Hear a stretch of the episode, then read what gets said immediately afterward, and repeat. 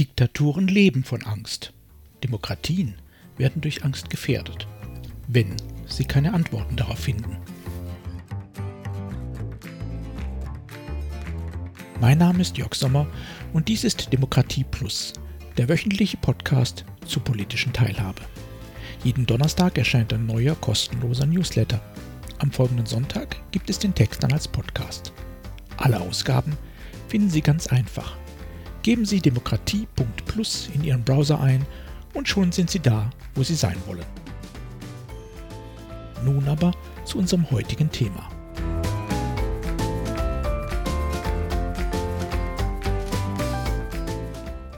Keine Angst vor Zukunftsangst. Wenn Journalisten Politik erklären, wird es schnell schräg. Das hängt weniger mit der Kompetenz der Branche zusammen als mit den Eigenheiten von Medien. Journalistinnen und Journalisten erzählen Geschichten. Wenn sie gut sind, erzählen sie gute Geschichten. Gute Geschichten aber haben immer eine klare Story. Und die besteht zumeist aus einer Abfolge von Kausalitäten. Weil die SPD sich seit Willy Brandt in der russischen Seele getäuscht hat, tut sie sich schwer damit, sich heute klar gegen Putin zu wenden. Weil sie sich schwer damit tut, mag sie keine schweren Waffen liefern. Weil sie keine schweren Waffen liefern mag, ist der Kanzler gerade so schweigsam. Tolle Geschichte. Alles erklärt, könnte sogar stimmen, zumindest zum Teil. Die Wahrheit allerdings ist wie immer komplizierter. Motive und Handlungen sind selten monokausal. Ähnliches erleben wir, wenn die Medien uns erklären, warum so viele Menschen in so vielen Demokratien undemokratische Parteien wählen. In Deutschland erklären sie uns die AfD immer wieder und immer wieder anders. Mal ist es die Angst vor Fremden bei Pro7. Mal ist es die Angst vor Modernisierung im Deutschlandfunk. Gerne auch mal die Angst vor sozialem Abstieg in der Zeit oder gleich gar Zukunftsängste an sich, wie die Taz schreibt. Und tatsächlich ist das ein Teil der Wahrheit, aber eben nur ein Teil. Die Bereitschaft, nicht demokratische Parteien zu wählen, hat etwas mit Ängsten zu tun, vor allem aber damit, wie eine Demokratie mit Ängsten umgeht, welche Antworten sie darauf hat. Es geht um die Frage, was sie Menschen anbietet, die Angst haben. Was bei Menschen, die vor etwas Angst haben, erfahrungsgemäß nie hilft? Appelle. Hab keine Angst hat noch nie geholfen. Denn was für den einen kein Problem darstellt, ist für den anderen subjektiv Realität. Möglicherweise ist die Grund für die Angst nicht real, die Angst also vermeintlich unbegründet. Doch das ändert für Betroffene gar nichts daran, deren Angst ist real. Alles klar also und ganz einfach. Unsere moderne Demokratie ist divers, sie ist liberal, sie öffnet sich Fremden. Vor den Fremden habe ich Angst. Also ist die Demokratie schlecht, und ich wähle beim nächsten Mal eine nichtdemokratische Partei, zack, fertig. Und falsch. Fragt man zum Beispiel AfD-Wähler nach ihren Motiven, dann hört man so gut wie nie demokratiefeindliche Sätze. Eher werden unsere politischen Eliten als undemokratisch gesehen, für sich selbst aber eine demokratische Haltung formuliert. Nun mag es sein, dass populistische Politikerinnen und Politiker blendende Manipulatoren und perfide Strategen sind. Alle ihre Wählerinnen und Wähler aber sind es sicher nicht. Sie sind auch nicht doof. Sie sehen sich mehrheitlich als Demokraten. Es ist nur so, unsere Demokratie ist nicht die ihre. Und das ist nachvollziehbar. Um das zu verstehen, müssen wir uns genauer anschauen, was Angst mit Menschen macht. Psychologen haben Angst bei Mensch und Tier intensiv und tiefgründig erforscht. Es gibt viele Parallelen und Unterschiede. Angst macht vieles mit Menschen. Zwei Wirkungen interessieren uns hier besonders. Angst macht unemphatisch. Wer Angst hat, kann sich kaum noch in andere Menschen hineinversetzen. Er stumpft ab, weil er abstumpfen muss, um mit seinen Ängsten leben zu können. Deshalb funktionieren zum Beispiel bei einer AfD auch Parolen, die von einer erschreckenden Kälte gegenüber anderen Menschengruppen zeugen.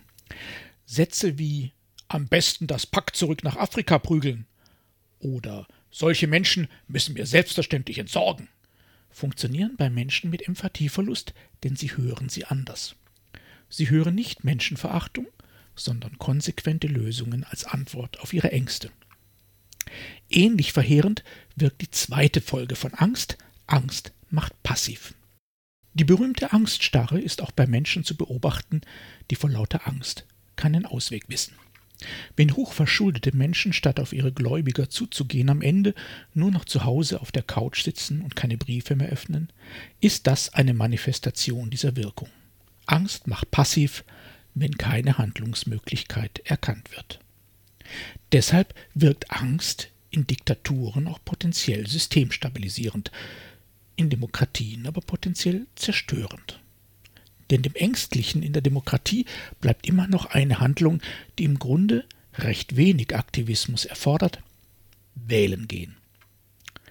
Viele ängstliche Menschen tun nicht einmal das, viele allerdings schon. Und sie wählen eine Partei, die markige, unemphatische, radikale Angebote macht und dabei erfolgreich ihre Ängste adressiert. Wie das funktioniert, machen uns Rechtsradikale in ganz Europa und in vielen anderen Ländern weltweit erfolgreich vor. Viele Demokratien zeigen uns ebenso eindrücklich, wie man erfolglos dagegen argumentiert. Rassismus und Menschenverachtung bei diesen Parteien anzuprangern nutzt nichts, denn ihre Wählerinnen und Wähler sind dafür nicht sensibel. Ihre Demokratieverachtung anzuprangern nutzt ebenfalls nichts, denn ihre Wählerinnen und Wähler können mit unserer Demokratie nichts anfangen, denn sie bietet ihnen nichts. Dabei wissen wir aus der Angstforschung eines. Passivität ist keine zwangsläufige Reaktion.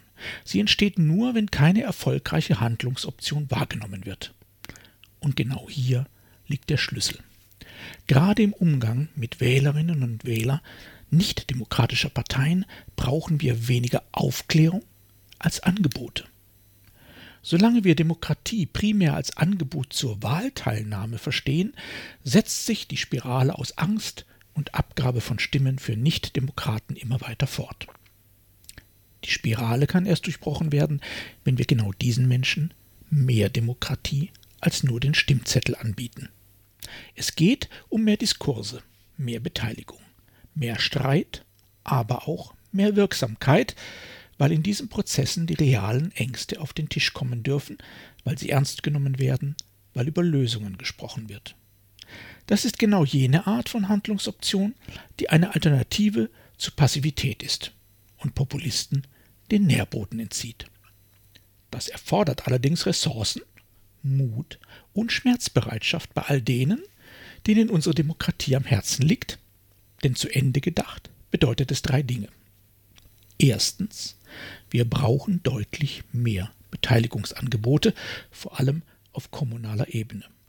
Was dabei zählt, ist die Zahl der Beteiligten, die zu Themen beteiligt werden, die auch ihre Ängste adressieren. Zweitens, diese Angebote müssen nicht nur Angebote sein, sondern die Menschen mit Ängsten ernsthaft, geduldig und intensiv ansprechen. Vergessen wir nicht, Angst macht nicht automatisch aktiv.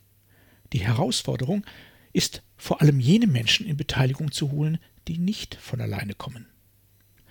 Drittens müssen wir die Ängste dieser Menschen in den Beteiligungsprozessen nicht nur akzeptieren, sondern bewusst thematisieren.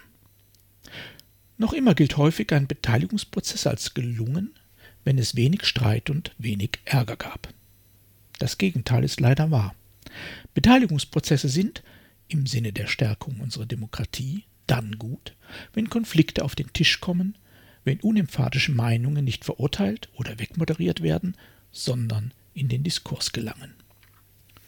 Diese letzte Herausforderung ist besonders schmerzhaft und besonders wichtig. Ohne funktioniert das mit der Demokratiestärkung jedoch leider nicht. Unser Fazit also Längst nicht alle Wählerinnen und Wähler von nichtdemokratischen Parteien sind Demokratiefeinde.